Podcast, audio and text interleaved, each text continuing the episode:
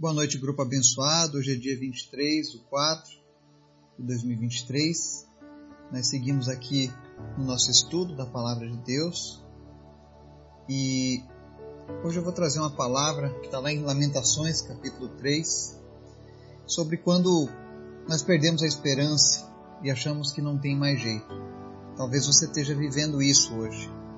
Talvez alguns de vocês estejam vivendo algo parecido com isso. E a palavra do Senhor, com toda certeza, hoje vai te trazer ânimo. Amém?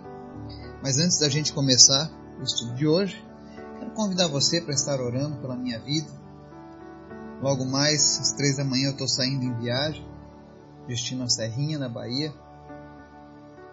E peço que vocês orem para que Deus nos guarde, nos leve em segurança, nos traga em segurança, que nós sejamos instrumentos do Senhor lá naquela cidade que Deus venha se fazer conhecido em meio àquele povo. Amém? Que Deus venha guardar minha família e me dar graça para que eu possa ser uma bênção diante de todas essas lutas. Amém? Ore pelos pedidos do grupo, pelas nossas famílias, por cada pessoa que recebe essa mensagem. Vamos orar? Obrigado, Pai. Obrigado porque Tu és sempre bom. Obrigado porque a Tua misericórdia se renova todos os dias, Pai. Ela é a causa de não sermos consumidos. Obrigado pelo teu grande amor, Pai. Mesmo quando nós não compreendemos, mesmo quando nós não temos paciência, ainda assim o Senhor é bom, o Senhor é fiel. Nos ensina, Deus, a andar segundo a tua vontade. Visita cada pessoa nesse momento e supra as necessidades de cada um, no nome de Jesus cura os enfermos, vem trazer forças para aquele que está abatido, vem trazer esperança para aquele que está aflito. Em nome de Jesus, Deus, guarda-nos debaixo da tua potente mão. Que nós possamos nos lembrar todos os dias de quem é o Senhor em nossas vidas e das tuas promessas, Pai. Fala conosco através da tua palavra, em nome do teu Filho Jesus. Amém. Texto de hoje, lá em Lamentações 3, eu vou começar lendo os versos 18 ao 20, que diz assim: Por isso digo, meu esplendor já se foi, bem como tudo que eu esperava do Senhor. Lembro-me da minha aflição e do meu delírio, da minha amargura e do meu pesar. Lembro-me bem disso tudo, e a minha alma desfalece dentro de mim. Amém? Essa é uma passagem onde o profeta Jeremias, já desgastado de tanto lutar, ele havia batalhado com todas as suas forças, profetizado, enfrentado falsos profetas, e chegou um ponto em que ele começou a ponderar jogar a toalha, porque ele estava cansado. E muitas vezes nas nossas vidas a, a gente passa por momentos assim. Momentos em que a gente chega no nosso limite. E ele chegou ao ponto de dizer ao, ao, Senhor: O meu esplendor já se foi, bem como tudo que eu esperava do Senhor. Ou seja, ele estava no fundo do fundo do poço. Aí ele diz: Lembro-me da minha aflição e do meu delírio, da minha amargura e do meu pesar. Lembro-me bem disso tudo, e a minha alma desfalece dentro de mim. Eu separei essa passagem porque eu ouvi ela hoje e ela mostra que Deus nos leva de 0 a 100. Quando nós achamos que tudo está perdido, que não temos mais forças, que não temos mais como resolver o problema, quando os nossos problemas se agigantam diante de nós, a sensação que nós temos é essa que o Jeremias falou aqui, nos versos 18 a 20.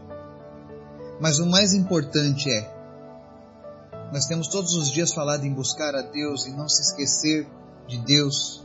Deus tem falado tanto nesses últimos dias. E a resposta, o porquê de tanto buscar a Deus, o porquê de sermos fiéis a esse Deus, está aqui dos versos 20 a 26. Da mesma maneira que o profeta, num momento ele diz que estava sem forças, aflito, desfalecendo a alma dentro dele, porque ele lembrava da aflição, do delírio, da amargura e do pesar. Ele também diz nos versos 21 a seguir: Todavia, lembro-me também do que pode me dar esperança. Graças ao grande amor do Senhor é que não somos consumidos, pois as suas misericórdias são inesgotáveis, renovam-se cada manhã.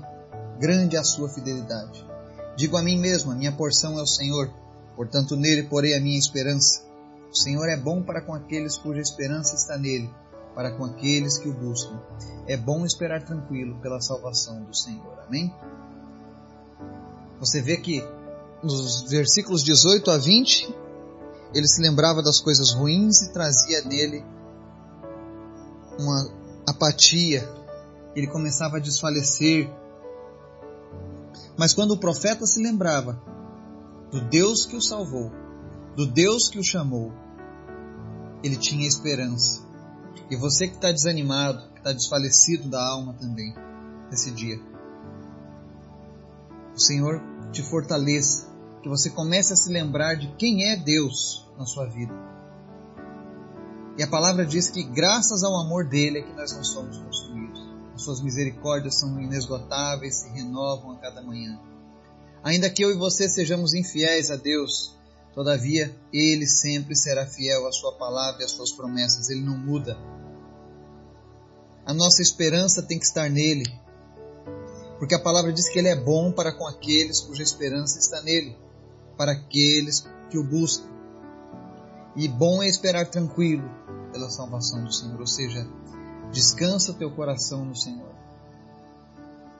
Ainda que a luta esteja grande, confie nele, deposite a sua esperança nele, porque ele é bom com as pessoas que depositam esperança nele. Ele é fiel, não se esqueça disso.